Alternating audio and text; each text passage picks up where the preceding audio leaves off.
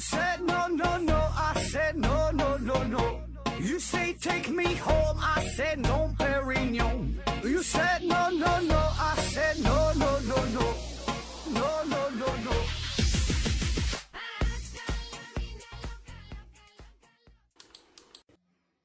拼命探索，不计后果。欢迎您收听《思考盒子》，咱还是线上硬广，听节目送奖品。奖品呢，现在一个是大家学公司提供的五大箱子台灯，还有一个呢是大家学公司提供的一份价值五百元的网络学习课程。呃，现在马上要高考了啊，那个有这方面需求的朋友可以关注一下。然后之后这这这冲冲刺，努努力，对吧？争取再多考个一二百分啥的。然后下一个奖品呢，是由利纯公司提供的五份膳食纤维。呃，有关注健康啊，想要减肥的朋友呢，可以考虑一下这个产品。还有一个呢，就是质检公司提供的五份尿液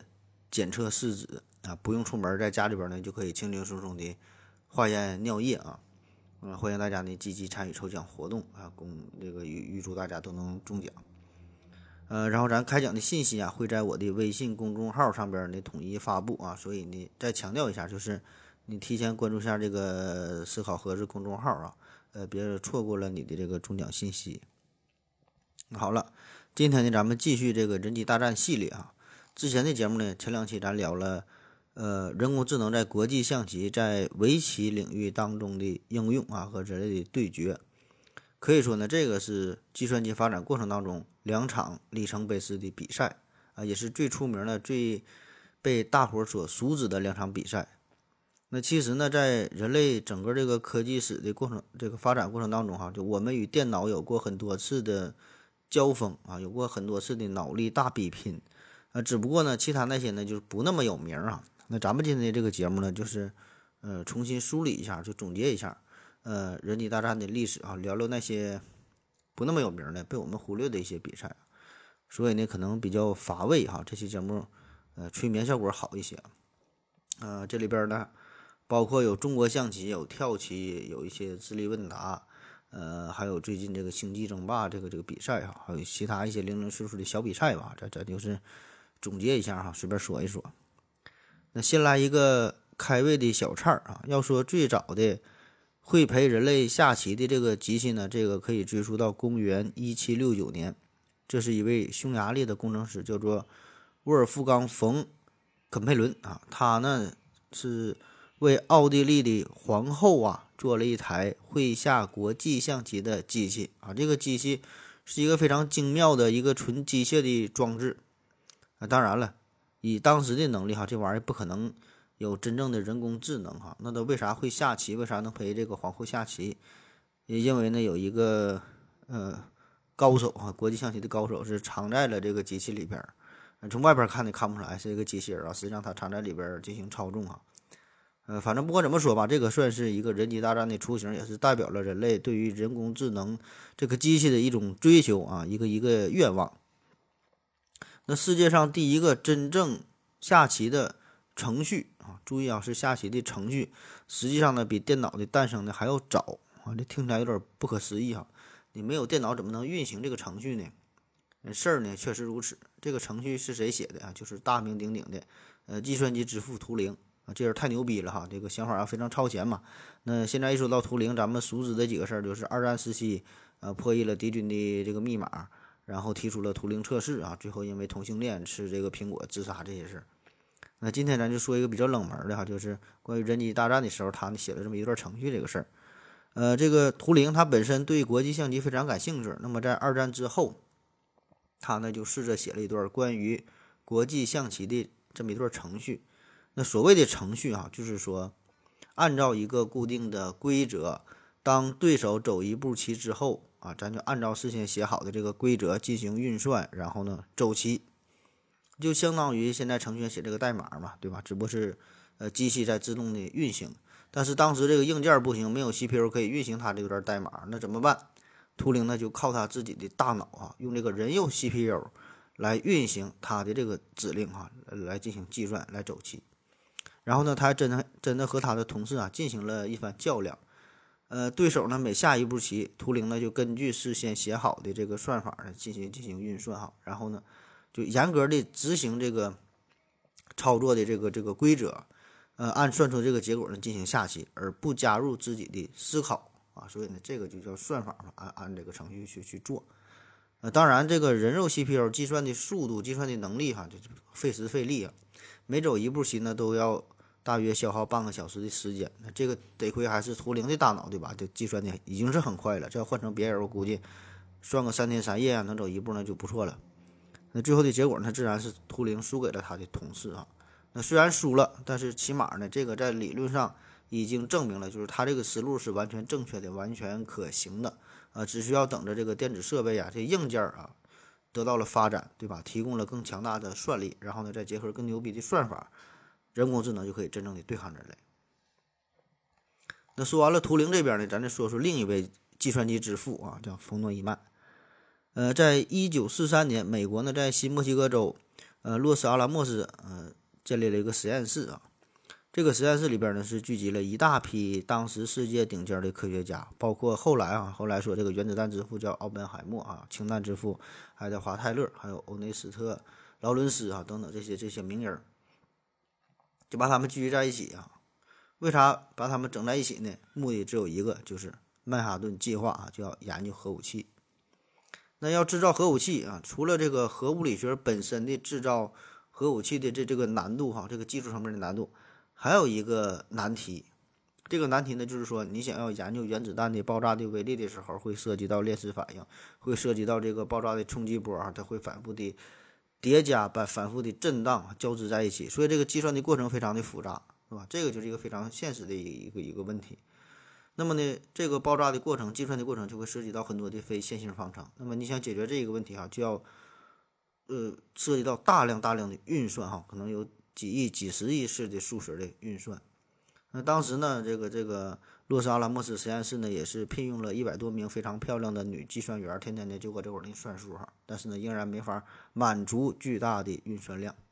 这个项目的主要负责人奥本海默后来就找到了冯诺依曼，就找他说：“你你帮我这个造一个可以辅助的计算的这么这么一个设备吧，对吧？因为这个人他妈算算不完呐。”而就在这个时候呢，恰好呢，在这个宾夕法尼亚大学呀，有一帮工程师，他们呢正在为计算导弹这个轨道啊而建造了一台大型的机器，叫做埃尼亚克啊。因为这里边导弹的轨道它也会涉及到很多的计算嘛，他就建造了这么一个机器。那冯诺依曼他就意识到了，哎，这个事儿哈，这个机器很有用，可以呢用在咱们这个这个核武器的制造上，这个计算上。那在他的牵头之下，安尼亚克。建造完成之后，第一项的测试任务哈，并不是起初的要呃计算这个导弹的轨道，而是呢计算核武器啊。那整个这个测试过程很成功哈，大大缩短了之前的原子弹研发的这个计算需要的时间。那书说简短嘛，在此之后哈，冯诺依曼也是受到了很大的启发，呃，就把他的这个主要精力呢。放在了这个研发计算机上啊，后来呢，他就发表了这个计算机历史上极为重要的一百零一页报告哈，提出了冯诺依曼结构，说这个一台计算机基本的这个组成部分有存储器、控制器、运算器、输入设备、输出设备哈，这这是几部分组成。再后来呢，冯诺依曼就是通过说服呃普林斯顿高等研究院和军方，在一九四七年啊开始建造了新一代的计算机哈，曼尼亚克。曼尼亚克比这个埃尼亚克呢，就是更更先进了，也是全世界第一台真正的全能的自动的电子计算机啊，呃，也可以说是后世所有咱们这些计算机的一个母型。那在一九五六年哈，这个曼尼亚克啊建造成功，正负正式的交付使用。这个机器啊，装有数千个电子管和开关，每秒每秒能执行的运算能力，每秒能计算一万条指令啊，也可以编程。那这个机器造出来之后，这帮科学家呢就想试验一下，看看他的工作能力到底如何。那怎么试验呢？呃，就给他编写了一个下棋的程序啊，还是靠这个下棋来进行测试。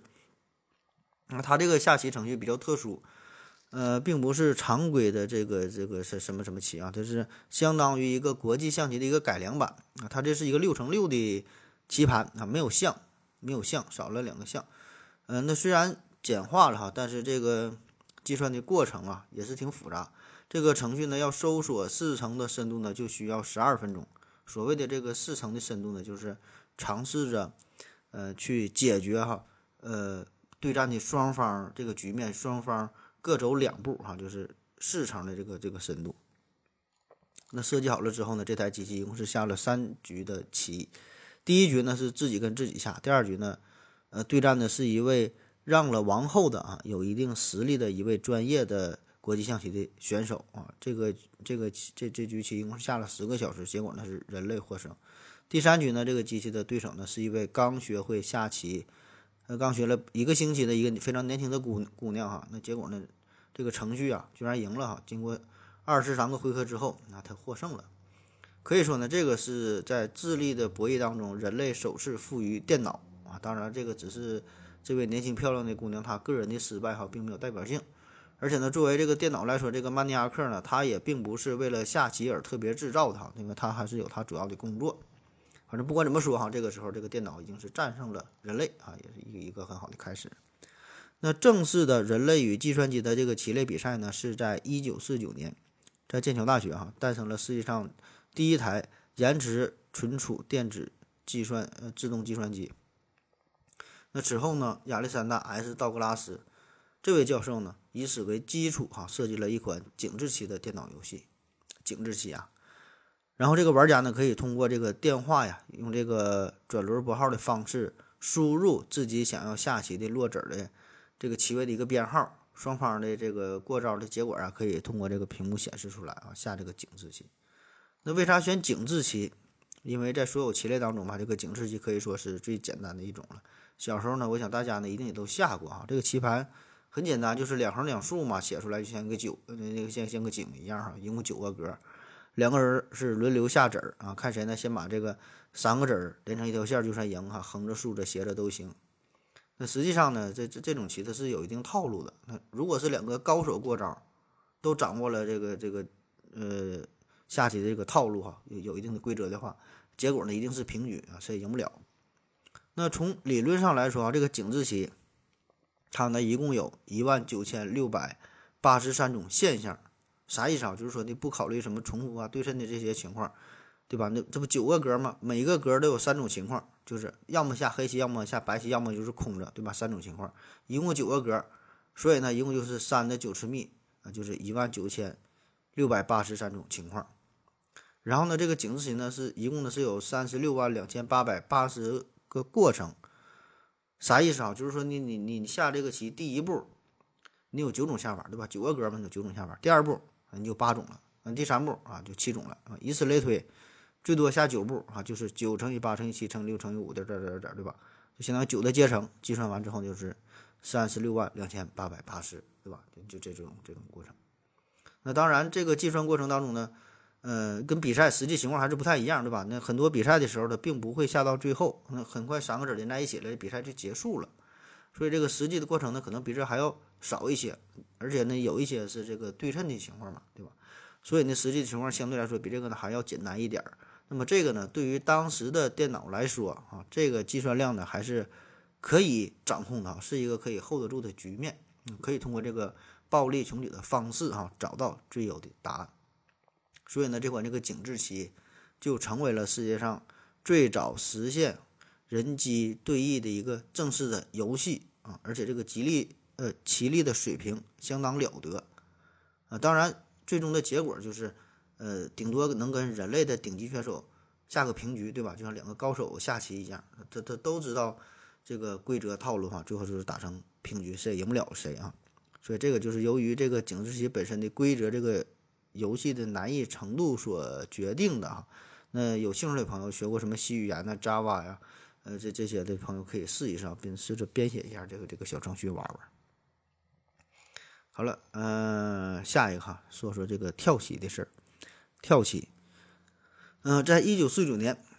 计算机技术的先驱者叫做呃阿瑟·塞缪尔，他呢在 IBM 第一批商用计算机 IBM 七零幺上。编写了世界上第一款可以下国际跳棋的程序，下跳棋。那这个全新的智能程序呢，虽然下棋的水平不那么高哈，但是呢，对于当时的人们来说，还是感到十分的兴奋啊。就是这个人和机器啊可以互动起来，可以陪人玩游戏哈，而且感觉这个电脑啊看起来真的是像有这个智能一样，让人们非常 happy 嘛。随后呢，是在一九五二年啊，英国的计算机学家叫做克里斯托弗，呃，斯特拉奇，他呢也是编写了一个更为先进的跳棋程序，而且这个图灵啊是很幸运的成为了第一批的这个程序的这这这个用户啊。当然，这也是这款程序的幸运哈，能跟这个图灵下棋。最后结果是毫无悬念，这个图灵是赢了这个计算机啊，毕竟这个当时的程序还是落后一些。那么之后呢？再说这个三秒这个人啊，他是招募了许多的程序程序员，呃，进行改进哈，加强自己的程序，不断的提升，终于呢，让他的这个程序在一九六二年首次击败了人类玩家，并且呢，在一九六三年击败了美国康涅狄格州的跳棋大师啊，这个就已经很不容易了，是跟专业的，而且是这个一个州的跳棋大师呢比赛。那不过这些东西呢，给人们的感觉呀。总感总感觉这个这就是电脑的一个小把戏而已哈，并不能战类战胜人类当中一等一的高手，对吧？不可能给人类的这个在智能水平上带来真正的致命的冲击。那么在此之后哈，艾伯特大学的计算机学家叫做乔纳森谢弗，哎，他就出现了，开发出了呃围棋程序叫奇努克哈，对，非常非常牛逼的。在一九九零年的八月份，这个奇努克这个程序哈，它的一点零版本一路过关斩将，赢得了美国全国锦标赛的资格，并且呢，不久之后获得了世界第二的好成绩哈。这个这个电脑程序，这才是一九九零年的事儿。那在一九九一年，奇努克呢与世界围棋冠军马里恩·汀斯利哈跟他呢交手。那比赛过程当中啊，这个计算机呢下出一步。很特别的一个招数，当时呢，这个听斯利就说呀：“你这步棋你会后悔的。”然后这个奇努克的创造者谢弗嘛，呃，他对此呢是不屑一顾哈。他说：“你知道什么？说我这个电脑啊，已经提前提前的计算好了二十步的棋。然而呢，在几步棋之后哈，这个这个电脑显示出这个优势啊，已经是在人类这一边了。那么再下了几步之后，确实这个人工智能选择了投掷认输哈，没干过人类。”那要说人类这边这个听斯利啊，呃，他确确实厉害，他世界冠军哈，他的厉害到什么程度？这个从业四十年，四十年的职业生涯当中，正式的比赛他只输过九盘儿哈，你想想，四十年才输过九盘儿哈，就一等一的高手。那么事后呢，有评论说呀，相比于这个奇努克犯失误哈，这个听斯利他倒表现的像电脑程序一样，感觉非常保守。然后几乎呢没有什么什么失误的地方，所以这也暗合了听斯利赛前非常自豪的宣言，说这个奇努克程序这是由人啊所编写的，而我呢，我是这个上帝之手所编写的。那这次比赛之后，谢弗呢对奇努克程序又进行了改进。本来呢还想继续挑战人类对手，但是这个当时的美国跳棋联合会和英国的国际跳棋协会迫于一些。舆论上的压力，决定呢不再批准这个奇努克呀参加人类的比赛。但是这个听斯利哈，他他对于这个机器呢倒是表现出了很大的兴趣啊，而且呢非常支持他啊。然后呢就以个人的身份再次接受了奇努克的挑战。那么这次比赛呢是在一九九四年啊，双双方再战。这个奇努克呀确实是有了明显的进步哈，但最终的结果呢是以平局收尾哈。那他能逼平世界冠军？这个奇努克呢也很不容易了，他就终于获得了国际跳棋人机大战的世界冠军的称号啊！这个奇努克也成为第一个在人类游戏项目上获得世界冠军的计算机啊，也被载入了吉尼斯世界纪录。那这个呢还不算完哈，在此之后，一九九四年之后，从一九九四年到二零零七年这么多年的时间，呃，谢弗这个团队啊是始终致力于人工智能在围棋领域的开发。呃，最终呢是完全攻克了国际象棋啊，呃，夺回了胜利。这啥意思啊？什么叫完全攻克啊？这可以说是一个里程碑式的事件，就是通过研究研究五万亿亿个，就是五后边二十个零哈，这个跳棋的位置，研究人员呢终于完成了奇努克的一个终极跳棋跳棋程序。就这个程序已经是穷举了所有的跳棋的可能性，就不可能再输了啊！当然，这个研究过程也是非常的艰难哈，这个十多年的时间。然后呢，聚集了一大批的，呃，计算机的高手，然后这个这个围棋的高手啊，然后这个谢弗呢是利用启发式的算法，将这个高手的经验呢，编写成了计算机的程序，从而呢使它能够产生出在特定的局势下每一步对这个棋局的成功和失败的更深的认识。那在这个程序的运算过程当中呢，这个研究人员呢不断的对程序进行监控啊、修正啊、更新呐，哈，不断学习嘛。那通过每天高强度的计算，这个这个相当于五十台个人电脑以二百倍的峰值的运算速度同时来运行。这个谢夫呢最终是找到了哈奇努克终极程序。所以呢，到了现在哈，发展到这个程度，这个奇努克呢已经是不再需要任何高手的经验，也无需任何的改进和进步了，已经是完美了啊！因为他已经建立了知晓这个跳棋每一步最佳解决方案的一个信息库，可以说这个是一个没法被击败的程序。就算是人类发展到了极致啊，到了顶峰，可以完美的下好每一步，最后的结果也只能是跟他打一个平手，对吧？而且在这个实际的比赛过程当中。依靠人类的智力，你想做到这一点太难了。你因为这个，你就算你你你很你很出名哈，呃，智商够用，但是说呢，在这个比赛的后期会出现这种疲惫的情况，呃，注意力不集中，所以所以说你这个心心态这个心理层面也会发生波动。那你哪怕有一次啊一丁点儿的小失误，也会被这个奇努克所抓住啊，所以最终很难战胜这个程序。那现在啊，这个世界冠军听斯利呢，已经是开始晚安度晚年。然后这个奇努克呢，保持着不败的战绩哈，好像是在下棋跟他下棋没有什么意义了。当然了，任何一个人类选手啊，他的目标呢，并不是说要跟这个电脑下去，对吧？他是人类和人类之间的比赛，所以这个奇努克呢，更多呢是扮演一个陪练的这个这个角色哈，来提升人类选手的技能。谢弗呢也表示哈，我们成功的将人类的知识和经验替换到了。人工智能程序当中，从而呢使这个知识和能力发挥到极致。它令人激动地证明了计算机软硬件目前达到的水平。好了，咱们先休息一会儿。我要跟正南去尿尿，你要不要一起去啊？我也要去。哎，风姐，我要跟正南、阿呆一起去尿尿，你要不要一起去啊？嗯，好了，喝了口水回来，咱们继续聊。在二零零六年，二零零六年呢是这个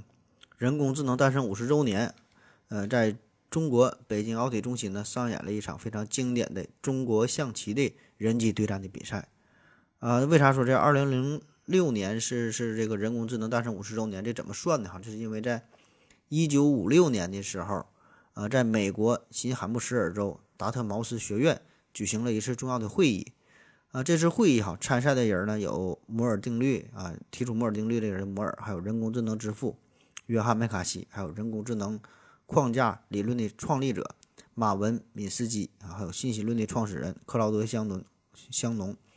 还有这个计算机和认知信息学领域的科学家叫艾伦纽厄尔，还有这个大神西蒙哈等等等等吧，反正就是有很多很多牛逼的科学家聚集在这个地方开了个开了个会哈。讨论着一个完全不食人间烟火的一个主题，研究啥呢？要用这个机器人儿哈，让机器来模仿人类学习，以及呢其他方面的智能这么个事儿啊。你想想，这个上世纪五十年代，这个时候计算机才是刚刚出现，仍然是处于一个发展的萌芽的阶段，对吧？所以这个人工智能的这个东西，完全是停留在人类的想象的这个阶段哈。完，大伙儿呢研究这个事儿，所以这个会呀，足足是开了。两个多月哈，最后呢是啥也没研究明白，最后呢大家也没达成任何的共识哈，自己都不知道自己在讨论啥，反正开个这个会，完最后这个会有啥用哈？讨论的内容呢就是，呃，就是起了一个响亮的名字叫人工智能哈，提出了人工智能这个词儿啊，所以呢，一九五六年呢就被称为是人工智能的元年啊，到二零零六年这就是，呃，人工智能诞生五十周年嘛。那为了纪念这个事儿，那在中国。就举行了一次，呃，中国象棋的这个这个人机人机大战比赛。那对战的双方哈，机器人这一方，呃，人工智能这边呢是这个超级计算机浪潮天梭啊，这是我国“十一五”期间国家“八六三”计划，呃，一个重大专项高端容错计算机研制与应用推广的一个项目成果哈。浪潮天梭，那具体啥配置哈就不说了，反正就是老快了啊，这台。呃，超级电脑和这个计算机每每秒可以计算四十二亿步棋啊，很厉害。那人类这一边呢？人类这一边呢，分成两个部分。第一部分呢是，呃，由五位象棋大师组成的一个队伍哈。五位象棋大师啊，徐天红、呃，卜凤波、刘大华、张强、汪洋啊，这五个人啊，都是象棋圈内响当当的一个人物。那么比赛的过程呢，就是这个五位大师在自己各自的小房间里边呢，面对一台电脑，而对面呢是一个工作人员。负责呢把这个电脑下的这个棋啊，走在棋盘上分别这么下。这个人机大战哈，它的这个硬件平台呢是这个浪潮天梭嘛，浪潮天梭两万。软件方面呢是选用了五款在首届中国博弈锦标赛中获胜的这个中国象棋软件哈，分分别是不一样哈，五个，呃，分别是象棋呃齐天大圣啊，象棋骑兵、象棋旋风、天机，还有将神传说哈，这就五五款软件。呃，分别呢与这个五位象棋大师进行交手，而且这个天梭的计算能力非常强嘛，在这个赛前呢还对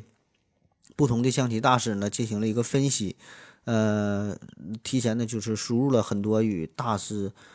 呃对战的哈，就他们之前这个这个对战的棋谱啊，就是说非常有针对性，而且这个比赛的赛制吧，对于人类呢可能是有点儿这个不利哈，也算是不太公平，就是当时的比赛呢是上午和下午。各进行一局比赛，就一天比两场。你看这个电脑，但它不知道累啊，对吧？接上电了就搁这块儿比。所以呢，对于电脑来说，你这个比赛时间越短，比赛越密集，对于电脑越有利，对吧？恨不得它两局连着比那才好呢，对吧？这个人类呢，你这么比赛来说，就是有点有点扛不住，对吧？就是你下午的比赛，你吃完饭，它容易困呢，对吧？精神很难集中。啊，最终比赛的结果啊，咱直接说这个结果，这五个人嘛，每个人上午、下午各比一场，一共十场比赛。刘大华是两战皆负，徐天红呢是两战皆和，呃，卜卜风波呢是一负一和，张强是一胜一和，汪洋是一胜一和，所以总的比分哈，浪潮天说是十盘棋三胜五和两负啊，以五点呃五点五分比四点五分的成绩是战胜了人类。那比赛的时候采访啊，这个采访刘大华在这个两场。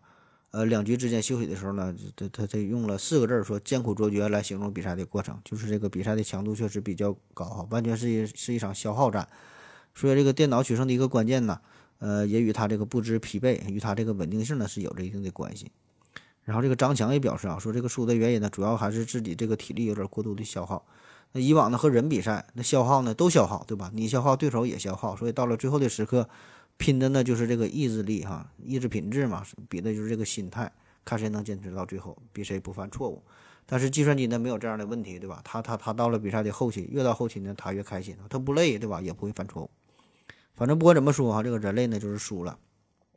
而且呢，你说这个电脑它不知道疲惫，确实人家不知道疲惫，这就是它的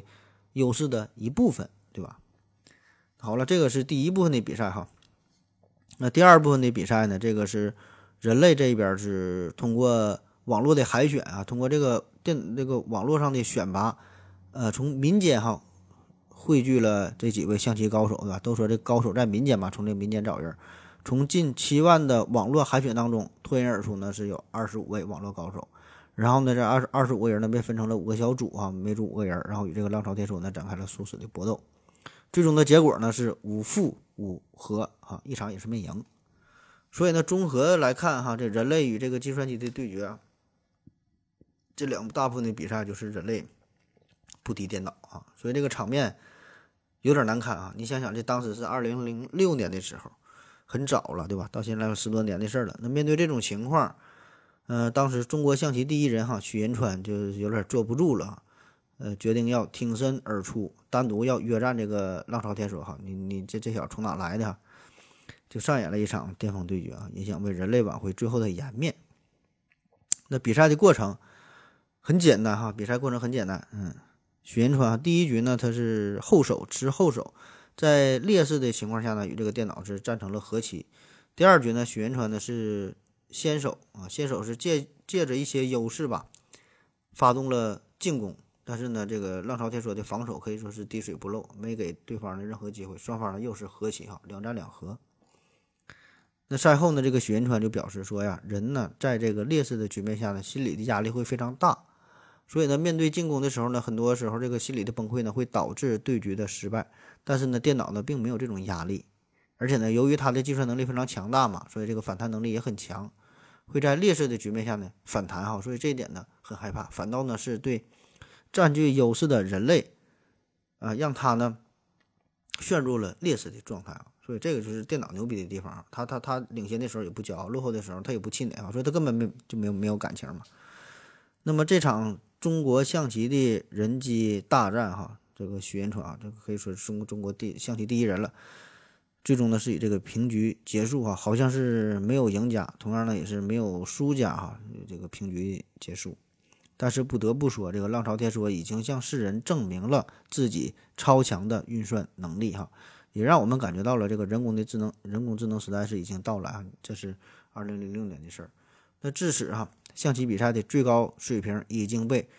人工智能所触及哈。之前不是一九九七年国际象棋嘛，这个中国象棋也被人工智能的所颠覆了。好了哈，说完下棋，除了棋类比赛啊，呃，人工智能呢还涉及一些这个纯智力问答的这这个比赛。在二零一一年的二月十六号，嗯，深蓝的同门师弟叫沃森，他呢在美国老牌的智力问答节目，在这个危险危险边缘当中，是成功的挑战了两位人类的冠军哈，夺得了一百万美元的这个大奖。啊，这个危险边缘哈，这这是啥意思啊？这个跟咱们以前这个什么幸运五十二号之类的差不多。呃，也是这个答题的节目，这是美国哥伦比亚广播公司出出品的一个非常流行的知识问答类的电视节目。早在一九六四年呢，就在美国，呃，荧幕上出现了哈，所以这个历史很长，有半个世纪的历史了。它的这个这个游戏的问题啊，和一般的问答不太一样，呃，相对来说呢是更复杂一点，有有点绕弯儿啊。它不会直接问你说，比如说世界第二高峰是什么？啊，或者说美国第十五任总统是谁，对吧？你知识储备够，你能记住，你就会啊。他给出的这个问题呀，这些呃问的这个就比较模糊啊，给的一些线索不是那么清晰啊。比如说他可能会提到说小时候，哎，这个人砍过樱桃树，然后呢，选手根据自己自己这个知识储备，你就发挥一些联想，可能会猜想到这是乔治华盛顿哈，他小时候砍过樱桃树。那我说的这都是比较简单的事儿啊，而且呢。实际的这个比赛当中，这个问题的范围是非常非常广啊，所以这个参赛的选手要知晓大量的包括时事啊、政治啊、历史啊、艺术啊、文学啊、科学呀、流行文化呀、什么哲学呀、体育呀，包括像一些生学生生活当中的常识啊、小知识等等等等，就是没有啥不考的东西啊，你根本你你也想不到，而且有一些细枝末节的东西，就是你你感觉掌握了哈，但是呢似是而非哈，你一问你细枝末节的东西。具体的某一个人、某件事、某个时间点，可能你又不知道了。而且这里边的问题呢，还会非常的隐晦啊，有一些类似于猜谜语啊，就就就这样的问题。所以说，这个危险边缘这问题很难啊，然后很深啊，又很广，很多呢又很开放啊，并不是说你直接在网上直接。检索就能找到确切的答案，所以这个是是对于电脑来说是是非常难的，而这个比赛节奏也非常快哈，几乎不给你任何过多考虑的时间，完全呢是一种本能的反应，会就是会，你不会呢就就就不会啊。然后说这个沃森哈，他当时说挑战了两位人类选手嘛，说两两位人类冠军都都非常厉害，一个呢叫做詹宁斯，詹宁斯詹宁斯是二零零四到二零零五赛季啊，曾经创造一个记录。连续七十四场胜利哈，所以这人非常牛逼啊！他曾经斩获，他这个总斩获的总的奖金额达到了二百五十万美元啊，很牛逼。另外一一一位呢，叫做鲁特，他是所有参加危险边缘的选手当中拿奖金最多的人啊。在二零零六年和二零啊二零零二年和二零零五年的比赛当中呢，他一共拿走了将近三百三十万美元的奖金啊。所以这俩人都是名副其实的人类当中的。呃，参加危险边缘这个比赛的这这这个冠军啊，那好了，说完了这这两个人啊，再说这个沃森，这个沃森也是大有来头啊。他说他是深蓝哈，之前跟卡斯帕洛夫下棋的深蓝的同门师弟啊，他也是 IBM 公司所研发的。这个 IBM 呢，给他配备了自然语语言处理系统啊。虽然这个比赛的时候。它是没有接入互联网啊，它它是一个单机的状态，但是呢，它凭借着自身的储存，存了两亿页的数据啊，里边包括各种什么百科全书啊，各种什么大词典呐、新闻呐、各种网页啊，包括这维基百科的全部内容啊等等，它就存了老多东西了。嗯，而且呢，可以在三秒钟之内哈检索数百万条的信息，并且呢，以人类语言的形式呢，呃，输出答案。而且呢，它还能分分析题目当中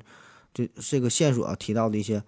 非常微妙的含义，包括一些讽刺啊、反讽的这这个语气啊，还有还有会这个一些猜谜语的小技巧。所以呢，这个就是它智能的地方。而且这个沃森呢，不干会比赛哈，他还可以根据比赛奖金的数额、当前得分的这这个情况，呃，比这对手啊，跟自己的比分是领先的还是落后啊，各种具体的情况进行分析，对吧？还可以，呃，考虑到自己所擅长的题目、擅长的领域，嗯，决定自己是否要抢答一道题啊，而不是说的傻乎乎的只知道答题。说这个是就是他的智能所在。那么最后的结果呢？他就是轻松的战胜了两位人类选手，而且赢得非常的彻底啊，并不是说有什么运气的成分。他第一轮、第二轮抢答成功率啊，抢答率达到了百分之九十啊，这个题都被他抢了。第三轮达到了百分之六十，正确率呢也是达到了百分之九十五以上，所以这个就是足可以看出他这个实力的体现。对，这就充分展示了人工智能在自然语言理解能力方面的一个突飞猛进。当然哈，这个已经是说这是二零一一年的事儿吧，对吧？到现在转眼又快十年了。你现在你随随便拿出一个智能的手机，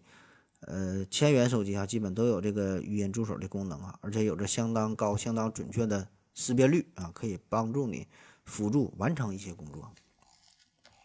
好了啊，再说下一个话题，说这个打扑克的事儿，打扑克。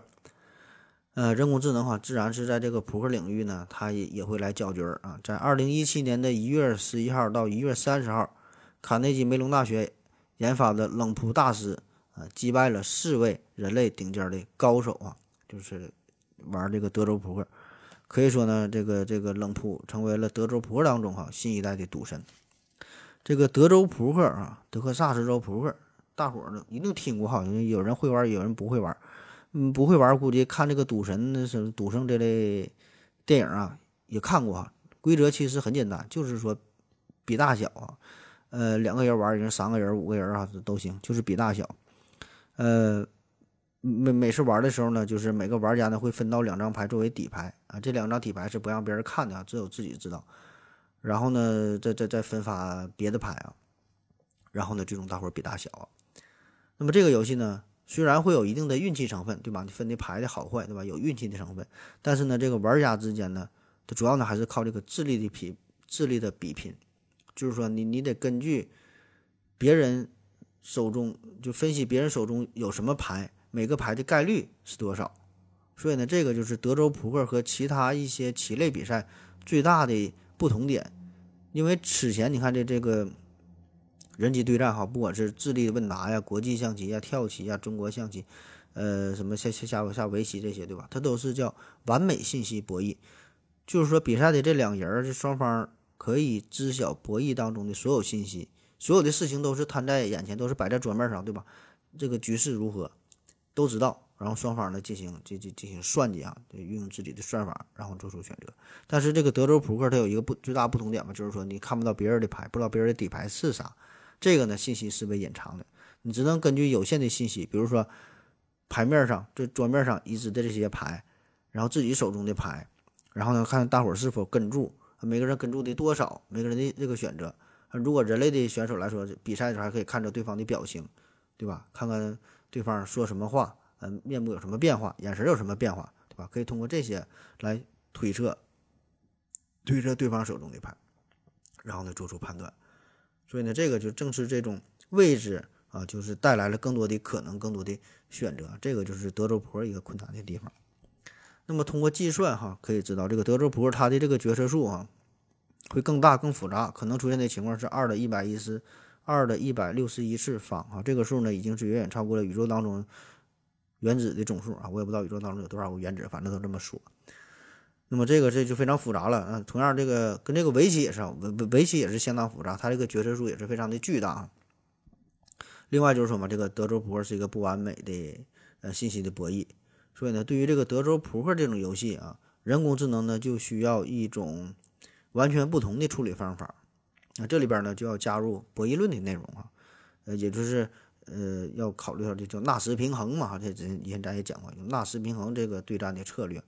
所以呢，这个就是冷铺大师的牛皮之处，和之前所有那些会下棋的人工智能一个一个一个不一样的地方啊，就是说让这个人工智能学会如何处理不确定性哈，更快的找到纳什均衡点啊。具体怎么找，这我就不知道了。反正结果就是很厉害，最后他就赢了。在二零一七年四月六号到四月十号的冷铺大师与中国龙之队啊，也是进行了德州扑克的人机大战的比赛啊，邀请来跟咱们比。总成绩呢，总战绩是呃三万六千手牌，人类呢总共是输了七十九万两千三百二十七分，平均每白手呢损失二十二个大盲注啊，反正就是输了，输的还挺惨。那即使单看。九个单场的比赛哈，人类牌手呢也是未能获得一次胜利哈，就输的非常的彻底，非常的赤裸。中国龙之队的队长叫杜月哈，嗯，在接受采访的时候谈到了说，人工智能在对战的时候不会受到任何情感、心理、体能的因素的影响，而且呢，它的这个运算能力非常的强大哈，远远的是超过咱们人类的大脑。冷铺大师呢，很多手牌打得令人拍案叫绝。嗯好了，咱再休息一会儿。我要跟正南去尿尿，你要不要一起去啊？我也要去。呃，风姐，我要跟正南、阿呆一起去尿尿，你要不要一起去啊？嗯，好了啊，尿了个尿回来，咱们继续聊。在二零一九年的一月二十五号，暴雪公司与谷歌人工智能 DeepMind 团队呢进行了一场别开生面的比赛。曾经击败过人类围棋高手的阿尔法狗的弟弟叫阿尔法 Star 啊，他呢与人类当中星际争霸的高手 TLO 和马纳啊进行了总共五局的对战，最终呢以五比零的成绩，呃完胜人类。嗯，最后呢还是在这个 DeepMind 团队调整 AI 之后啊，调整这个 AI 的参赛规则之后，马纳呢才为人类扳回了一局，算是挽回面子的这这个一局的比赛啊。那么再加上之前未公未公开的挑战的比赛，星际争霸这个职业选手对战人工智能阿尔法斯大，最终的成绩啊锁定在一比十的惨败的局面。赛后呢，这个人类选手也是表现的十分无奈哈，真是打不过啊，就完全跟人类这个比赛，他是他是感觉是不一样的哈，有种手足无无措的感觉，就是人工智能是打法变化还很大，就每局每局的套路呢也不一样哈，不像人类都有一个固定的套路。有个固定的一个风格哈，所以呢，你也很难找到它的漏洞，你也很难判断它每一局呢将会有什么开开局的什么方式哈，是是什么进攻的节奏哈，你完全没法去针对阿尔法子弹呢采取某种固定的策略，而且这个更狠的是，阿尔法斯大呀，仅仅是训练了人类世界当中两周的时间哈，实际上他也积累积累了相当于人类二百年的一个游戏的经验，所以你咋跟他比呀？那很多人觉得，呃，这个啊，星际争霸可能没太听过哈，这个不太不太知道或者不喜欢玩这个星际争霸。小时候玩过红警啊，这红警非常有名吧？长大了可能玩魔兽哈，其实都差不多哈。这个都叫做计时战略游戏啊，计时战略游戏。大家呢可能会有一个误解，就是好像不管什么电脑游戏都有这个人机对战的模式哈，就这个星际争霸也好啊，是是这个红警也好。不早就有这个这个人和电脑你单机玩或者人机对战不已经有了吗？那咱搁电脑玩的时候，感觉也没有这么厉害呀，对吧？咱也可以战胜电脑。你玩红警，用共和国指挥选这个中国，对吧？可以一家挑挑挑七家，不太难。那其实呢，咱们玩电脑的时候，咱自己玩这个人机对战和这个星际争霸，这个这个和人工智能啊，这个这个比赛，这是两个概念。咱们平时玩啊，咱调这个人机对战的模式，自己和电脑玩，这个呢只是电脑故意配合你啊，他是陪你玩啊，陪你玩，没想给你整死啊。他其实是已经实时完全掌握了所有的信息，然后根据你设定好的不同的难易程度哈，简单还是困难啥的，嗯，可能故意呢给你去送死啊。所以这是不一样的哈。这这个人类和 AI 比赛哈，AI 那是往死干的呀，根本给你不留活口啊。所以这模式完全不一样。这个欧呃阿尔法斯大啊，它的这个精髓呀，精髓跟以前的阿尔法狗相比呢，就是说在这个阿尔法狗的基础之上呢，又是结合了对于未知信息的处理啊。那比起之前下围棋这个星际争霸这种电脑游戏的比赛呢，会更难，因为在这个围棋世界当中，这围棋毕竟是一个平面儿，这个动作空间呢只有三百六十一种，对吧？就是这么多格，这么多种的选择。但是星际争霸呢，这就是一个立体的结构哈，它的这个变化呀，大约是这个选择是十的二十六次方哈，就跟这个三百六十一这完全不是一个数量级，没啥可比性。而且与这个国际象棋啊、围棋啊这些不同的就是，星际争霸这个游戏呢，啊，也是一种不完美的信息博弈啊，就是你不知道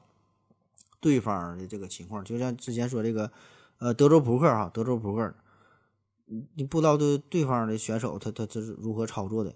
你在这个围棋对弈当中，这个 AI 对吧，可以清楚的看到棋盘当中每个位置啊当前的情况，然后依靠自己比人脑更强大的这个计算的能力，然后衡量每一步落子给他带来的收益，然后呢可以确定出最优的方案，对吧？这个是这个人脑没法达到的。但是呢，你这个游戏当中，这个星际的星际争霸哈，还有说其他的这个即时战略游戏吧，就是这种游戏，它有一个特点叫做战争迷雾啊，战争迷雾就是说你没法。清晰的看到对手的操作，不知道他的老家在哪，不知道他建造了什么，也不知道他将从哪个地方来进攻啊，这个是一个难点。而且在这个人机对战过程当中，这个电脑 AI 啊，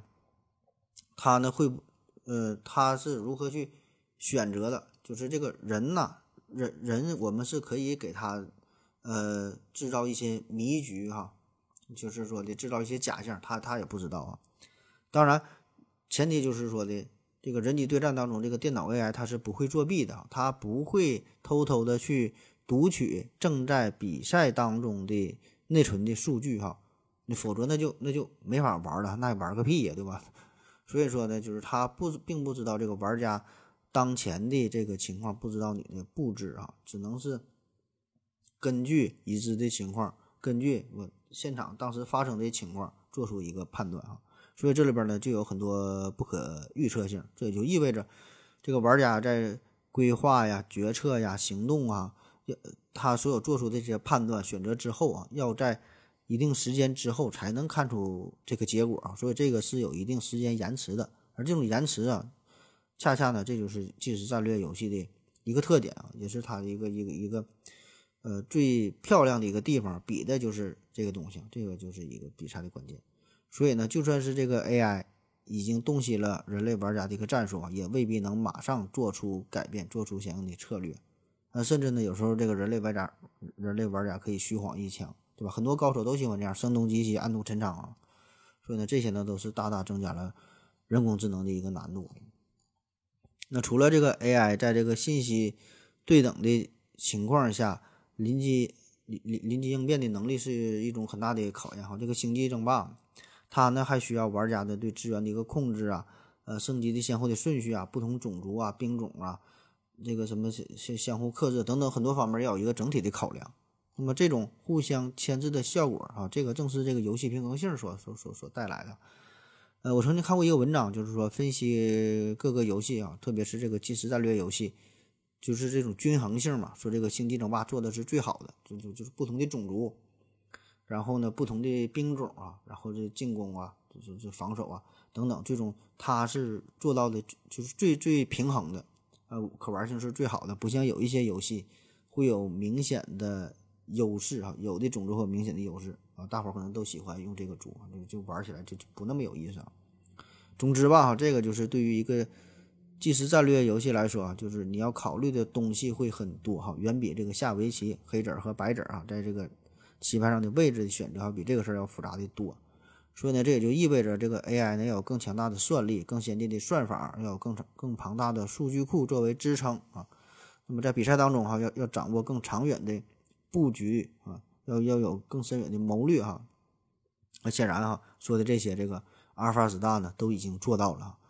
做的而且是很好。那么在这个比赛直播过程当中呢，曾经就有网友留言说这个。这比赛比的人类跟这个 AI 比的呀，比这个国足输伊朗还要惨。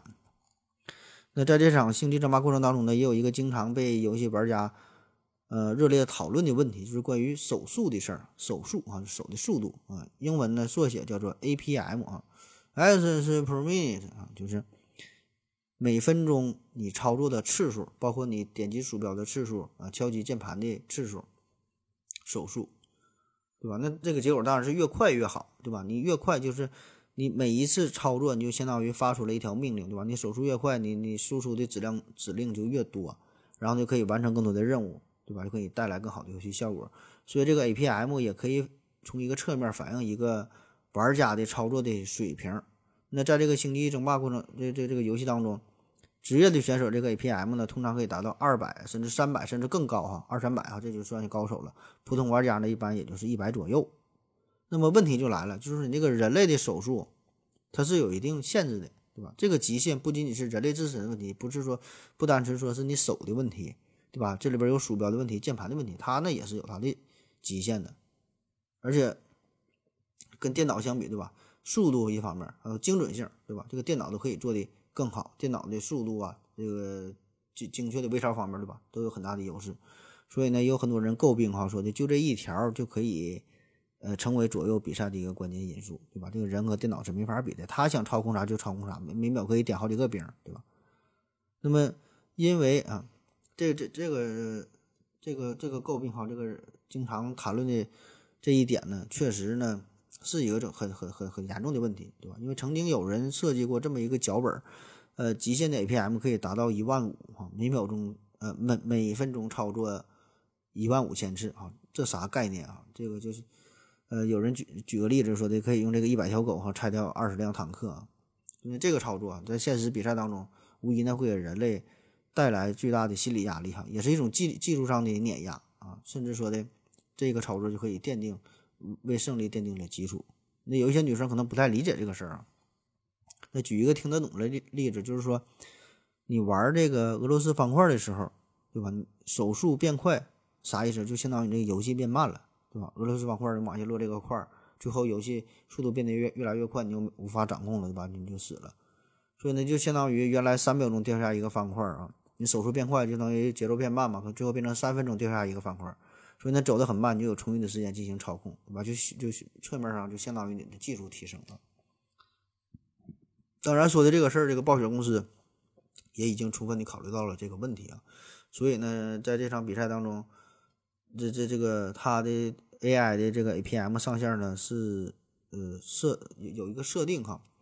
呃这个设定具体多少我我记不住了，没查到一个具体数据，反正是没超过人类顶尖高手的平均水平。我记得好像是设定的是三千 APM，啊就错了，三百 APM，三百 APM。所以呢，这个就是人家暴雪公司呢不想让自己的 AI 因为手速的优势来赢得比赛啊，所以这个才是显示了这个比赛的公平性啊。但是也有人类选手表示说的，你任何限制人工智能的举动都要都都让人机大战失去了意义啊！就说这个你这 AI 就不纯粹了啊！我感觉这就有点吹牛逼哈！你这你要不设定的话，根本更没法比了。当然，这个究竟这个比赛啊，怎么才算纯粹，怎么才算公平？这个本身也存在很大的差异，对吧？这个很难就去定义了。毕竟吧，这种电子游戏，我觉得这种比赛。有它的特殊性啊！如果让我来说定义公平的话，那么人和 AI 比赛的话，你你你作为 AI 来说，你就研究一个机器人啊，跟人类长得差不多，坐在电脑前边，然后通过扫描真正的电脑屏幕来获取信息，然后呢再用你的机械手来操作鼠标、操作键盘，我觉得这个才叫做公平啊！啊，当然，我想这样的人工智能很快也也就要诞生了。那好了啊，再说下一个事儿，说说 AI 在这个辩论方面的应用啊。之前说的这个是谷歌公司的这个阿尔法 Star 嘛，咱再再说一个 IBM 公司的产品，IBM 专注于辩论的这么一个人工智能系统。辩论这个事儿哈，可以说是一个非常体现智慧的事儿。辩论对吧？俩人辩论，你首先你得听懂对手的发言，然后呢找出他的发言的一个重点、中心的思想。而且他能找出他说话的漏洞，然后呢，再结合自己的知识总结起来，然后呢，再回击对方啊，表达自己的观点。所以说，这个辩论这个事儿啊，是人类智慧的一个充分的展现。在二零一八年，IBM 公司呢就发布了一个专注于辩论的一个人工智能系统，叫做 Project Debater 啊，呃，是首次呢是与辩论的冠军呢展开了一个较量啊。这个 Project Debater 呢。外形呢像一个黑色的大石头块儿啊，身高呢有一米八，然后镶嵌着一个蓝色的一个动态的嘴啊，这个嘴呢可以模拟发出女性的声音。在二零一八年的六月十八号啊，在旧金山 IBM 的办公室当中，Project Project Debater，呃，与两名以色列的专业辩手进行了辩论的比赛。这个辩论的规则呀是双方各发表四分钟的开场演讲，那么在接下来的四分钟内呢，各自进行反驳，最后呢用两分钟的时间进行嗯论证的一个总结啊。第一场啊，这个辩题呢是说政府是否应该资助太空探索，然后人工智能的观点呢是持支持的观点哈，然然后人类对手呢叫做奥瓦迪亚啊，他呢是二零一六年以色列全国辩论的冠军。呃，Project Debater 呢是从它内部啊庞大的这个数据库当中呢获取了信息。这个数据库里边包括一些报纸啊、杂志啊、期刊呐，反正各种资料吧。那加工之后啊，进进进行一个开场白啊。他说，比如说这个资助太空探索就像是投资好的轮胎一样啊，这样的探索呢可以推进科学的发展，丰富人类的思维啊，激发年轻人超越自我等等等等。然后这个奥瓦迪亚呢？他反驳说呀，说这个政府的补贴啊，应该有更好的使用啊，可以用在地球上啊，怎么进进进行探索。然后这 Project Debater 就进行进行反驳哈，说这个太空探索啊，可以带来呃更大的这个经济的效益啊，等等等等吧。第二场辩论呢是这个呃 Project Debater 呢对战的是扎弗里啊，扎弗里就这个远程医疗的未来呢进行了辩论。这个辩论当中呢，这个人工智能表现出了。幽默啊，又爱抖机灵的这抖机灵的这一面哈，而且呢还时不时呢讲几个笑话。在这个辩论结束之后啊，有一项调查显示说，大部分观众认为啊，与人类辩手相比，Project Debater 啊传达了更多的信息。特别是在这个第二场的辩论当中呢，观众还投票说这个 AI 表现的比人类还好啊，还是感觉它更具有说服力啊。而且更重要的是呢，就这些这个辩论的比赛。赛前呢，并没有事先公布辩论的主题啊，都是这个这个现场发挥、现场找到的信息啊，所以这个就可以看出他非常强大的一面啊。当然，嗯，在辩论的时候呢，有一些方面表现的不是很好，可能会在表达的过程当中会磕磕绊绊的，有的时候的回答呢还会超出边际哈，说的比较多哈，也有表达错误的地方啊。但不管如何吧，无论如何吧，这个也是史无前史无前例的一场一场对战。让人们得以啊一窥计算机是如何学习，从而应对无序混乱的人类决策的世界。好了哈，这个最后吧，咱再整理几个，呃，人工智能在其他领域方面与人类的较量哈，这个没啥太大意思啊，所以就简单再再再说最后这么几个哈，有一个叫做 EARL 的。增强型自动发射单臂保龄球机器人啊，能以最高每小时三十八公里的速度扔出保龄球啊，跟人类打保龄保龄球比赛啊，在二零一零年的八月份啊，曾经获得三百分的一个最高的记录哈，这个这个 EARL 啊，这个机器人。那正式比赛的时候呢，他是对阵的美国职业保龄球选手，叫克里斯巴恩斯，最终呢是以二百零九比二百五十九啊失败。嗯，最后分析了为啥会失败，就是说，由于球道的磨损的这个变化呀，影响了机器人抛球的连贯性，哈，影响它的发挥。那么这种操作性的比赛，我觉得跟棋类这种纯智慧的比赛，哈，就下棋呀、打扑也好，跟这个还是有着很大的差别，对吧？因为这个具体每一次操作都不一样，啊，都有一些细微的变化。那么人类呢，可以面对这种情况呢，做出相应的调整，但是说机器人就很难做到这一点。所以他面对的这个场地并不是，并不是完全理想的条件哈，所以这个还是很难的。除了这个扔保龄球，还有一个，还有一个会打乒乓呃打橄榄球的这个人工智能，这也是在二零一零年哈，美式橄榄球运动员乔内德尼啊与三百四十磅重的一个机器人叫嗯 Ziggy 啊，不知道是不是这么发音啊，Ziggy 啊与他进行了一场精彩的人机大战。最终的最终的内德尼战胜了机器人 Ziggy 啊，具体比赛我不知道咋比的，俩人比这个打橄榄球是不是互相撞啊，还是咋的？我也没查到更多的资料啊。但我觉得在橄榄球这个比赛上，就是纯对抗的这种比赛，我觉得人类这就没啥可比性了，对吧？因为机器人你可以造的很大很大啊，马力非常大哈，一撞给你干飞了。所以这个就不仅仅是智力上的碾压，这个肉体上碾压你，那那就太太太太轻松了。呃，下一个啊，再介绍一个会填字的机器人啊，会填字的人工智能，就是二零零六年加拿大多伦多举行了一场拼写公开赛啊，拼写公开赛，呃，夸夸夸口啊，不知道是不是这么发音，夸口计算机程序在决赛当中以一以四百八十二比四百六十五的比分成功击败了人类选手大卫鲍伊斯啊，这个鲍伊斯呢，曾经是一九九五年拼智比赛的世界冠军。呃，在与夸口的决赛当中呢，虽然前两局都是人类获胜，但是第三局呢被这个夸口哈呃反击制胜啊，最终是战胜了人类。呃，最后再说一个会撰写新闻的人工智能，在二零一四年，美联社宣布将启用自动撰写新闻的电脑程序。这个程序啊，每周能写上百万篇的文章。那如果需要呢，它这个写稿速度最高呢可以提升到每秒写两千篇。注意是每秒写两千篇啊！你想想这啥概念？我我自己我这文案呢，吭哧瘪肚的话，使大劲呢，也得十个小时能写一篇就算不错了啊。那最初呢，这个美联社这帮记者啊，对此呢非常不屑啊，感觉这你们开玩笑呢嘛，用机器人这个写写写写文章，写这个撰稿写新闻。可是呢，三个月之后，这记者们就纷纷开始紧张了，不得不承认。这个人工智能啊，它的写作速度啊，不仅写作速度神速，而且这个错误率比人类还低，写的很好啊。呃，目前咱们公司也是现在考虑这个文案组当中呢，要是加入，也要加入这个人人人工智能了啊，让人工智能来代替传统的人类的写作啊，不知道效果如何。反正我觉得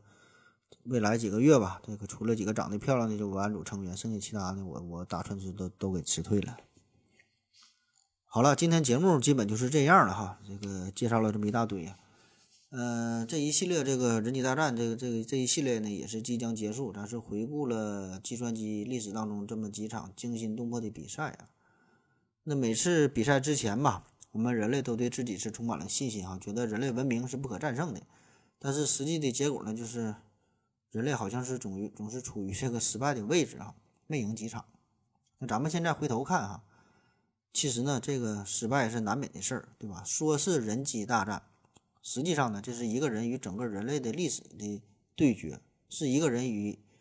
整个一个群体的对决，对吧？是一个生物意义上的人与人与机器混合生物的一个对决。所以呢，人类选手啊，他的面前站着的是谁哈？是巴贝奇、冯诺依曼、奥兰图灵、嗯，戈登摩尔啊、香农啊、约翰纳什。等等等等，这么一大批的计算机科、计算机科学家、数学家等等等等这些人，对吧？所以这个比赛它本身它就是一个不对等的比赛，本身就不公平。所以呢，这个人输了很正常，对吧？而且面对不同的比赛吧，每个游戏也也都有各自的特点。那绝大多数这些比赛都需要大量大量的计算，而我们人脑呢，天生呢又不擅不太擅长进行这些复杂的计算，对吧？这些恰恰是电脑的优势，而且我们人类呢。我们人脑呢也是经常的会出现劳累的情况，对吧？所以呢，我们就是用自己的缺点，嗯，用自己的弱点哈，你跟这个人工智能跟它的优势进行进进行进进行斗争，对吧？所以呢，这个输是是是很正常的情况。那就目前来看，这个人工智能啊和人类智能都有着各自的特点，嗯，起码在短时间之内，我觉得还没法完全的取代对方。对吧？起码现在是这样的。那虽然在单项的比赛上，这个机机器啊，确实会有很多很多方面都超越咱们人类，比如说它的计算的能力，它的记忆的能力，呃，对恶劣环境的适应的能力，呃，对这个什么图形检测呀，什么一些识别的能力，对吧？这这些都是远超过咱们人类。但是说我们人类，咱的特点，咱有创造力，咱们有想象力，对吧？这个是人工智能，起码目前来说还是没法比拟的。啊，这也是人工智能领域一直也在苦苦追求的地方，对吧？就是让它这个意识的觉醒嘛，哈。但是我觉得这个短时间之内是很难做到的啊，更不可能取代人类。所以在相当长的时间之内，我觉得这个人脑和电脑仍然是一种互补的状态啊。当然，最终的结果还是说的这个电脑是为咱人类所服务的啊。我乐观的估计吧，起码在五十年之内，这个这个情况是不会有本质的改变。咱们也不必过度的担心说这个人人工智能要取代咱们。人类哈，那回顾人机大战的历史啊，我们很容易发现，就是最开始啊，这个人工智能更多呢是出现在棋类比赛当中啊，后来是打扑克如何如何的。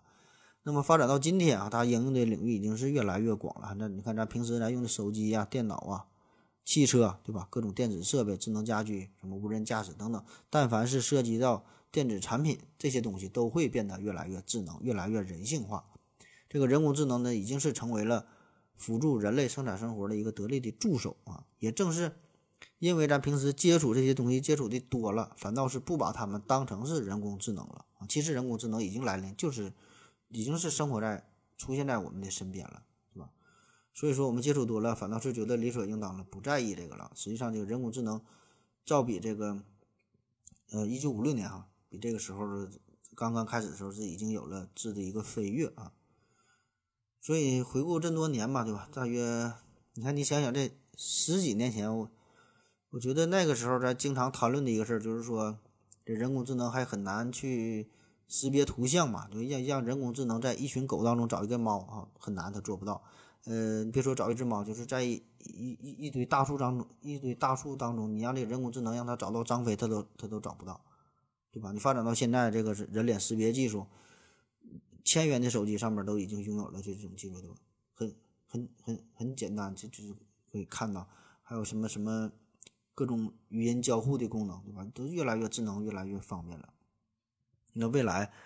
制造业呀、零售业呀、运输业等等等等吧，也都会出现人工智能啊，甚至说的绝大部分都是机器人啊。而且未来什么翻译呀、什么书记呀、什么设计师啊，甚至说是厨师啊、司机呀、医生啊。还有之前说这个对吧？辩论的哈，什么记者呀、作曲家啊、画家对吧？这些机器人呢，都可以逐步的取代人类啊，甚至比咱们人类做的还要好。这个是一种必然的大趋势啊。当然还是那句话，我觉得咱也不必为此呢过多的去感到恐慌啊。就像是这个农业的大规模的这个机器生产一样，嗯，会有大批大批的农民所失业，对吧？原来一百人种地，现在一个人能种一百人的地。剩下九十九个人不用种地啊，但是说这些人他们并没有因为失业而导致生活窘迫变得不快乐，反倒是呢他们可以活得更好。所以说这个科技啊本身它也是没有善恶之分，对吧？它只是给我们提供了更多的选择，给我们带来了更多的可能性。如果我们利用好了哈，我们呢就可以享受科技带来的快乐带来的幸福，对吧？所以这个善恶呀，只是掌握科技的人啊，这是我们人的选择，最终还是。这个还原到这个人哈，这这这这个最最根本的这个层次上，凯文·凯利曾经说过，说这个可怕的事情，呃，终会发展，但这却是最美妙的结局。说的多好啊，都不知道啥意思。还有一些人呢，就说担心这个 AI 战胜人类了，就是这么多比赛，那么把这个李世石把这柯洁都赢了，是不是就没有人下围棋了？我觉得这个也不会啊。你看，之前咱说二零零六年这个浪潮天说把这个许延川也给赢了哈，下了把中国象棋那么多高手都给赢了。那么这么多年过去了，你看大街小巷上下棋的人呢也并没有减少，对吧？就像是人类你发明了汽车，发明了飞机，很快很快啊，但是仍然会，咱还是热衷于赛跑，热衷于这个这个奔跑这个比赛啊，不管是百米呀、马拉松啊，很多人参加，很多人观看，热情呢也是一点不减。所以，这个人与人这种竞技的快乐呢，并不会认因为人机大战咱失败给机器哈就就去减少。咱们这种快乐是来源于人与人之间的比赛。那说了这么多哈，其实最担心的还是说这个叫人工智能的觉醒嘛，这个人工智能起点的到来啊，然后就说这人类被 AI 所取代这个问题嘛，就是关于这这这个想法的各种小说啊、电影，很多很多啊，有也很有启发性啊。有一些就是这个 AI 战胜人类，然后毁灭人类啊，也然后走出地球，驶向宇宙的更深处。也有说这个 AI 和这个人类和平共处的，还有说这个人类成了 AI 的奴隶啊，如何如何。总之吧，就是说的这个人类可能哈，并不是这个蓝色星球是唯一的智慧生命啊。当然现在可能是，但是未来可能就不是了啊。甚至说你会会消失，确实会被取代。嗯，当然这个这个想法这个事儿。已经是有点超越了科技的范畴，对吧？这更多呢是属于一种哲学上的思考。这事儿确实很有意思，就是说，在汽车出现出现之后，飞机出现之后，对吧？并不会引发过多哲学上的思考，咱们只是享受着它给我们带来的方便，对吧？因为这些工具呢是我们肉体上的延伸这不涉及智智智能的这个层面。但是呢，一涉及到智能层面呢，咱就是不太容易接受这个事儿啊，咱就是不想被人们超越啊，智力上不想被人超越，这就是咱们骨子当中人类的一种呃自我的意识，自以自我为中心的意识啊。所以这个未来会怎样吧？这个咱也不必过多的去担心吧。反正起码对于咱们吃瓜群众来说，我觉得也不用过多的杞人忧天啊。咱每天傻呵呵的享受人工智能给我们带来的福利就行了。起码短时间之内，我觉得这个电脑还是干不过咱们的啊。好，今天节目就是这样，感谢您收听，谢谢大家，再见。